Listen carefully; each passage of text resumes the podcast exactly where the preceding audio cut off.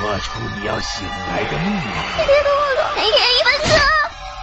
最近睡觉总做噩梦，太可怕了。了解了一下，为什么会这样？现在不怕了。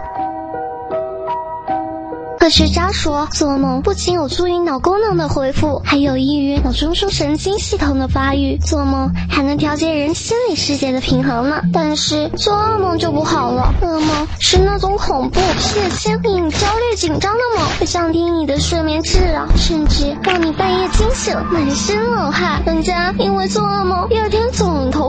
时候是日有所思，夜有所梦。如果白天的工作或者生活中碰到令你不愉快、焦虑的事情，这种情绪又没能得到排解，就非常容易在睡觉后体现出来，变成噩梦。所以要看开一点，保持心情愉悦。某个部位有轻微的炎症，睡眠姿势不舒服，床铺被褥不够柔软整洁，都会导致噩。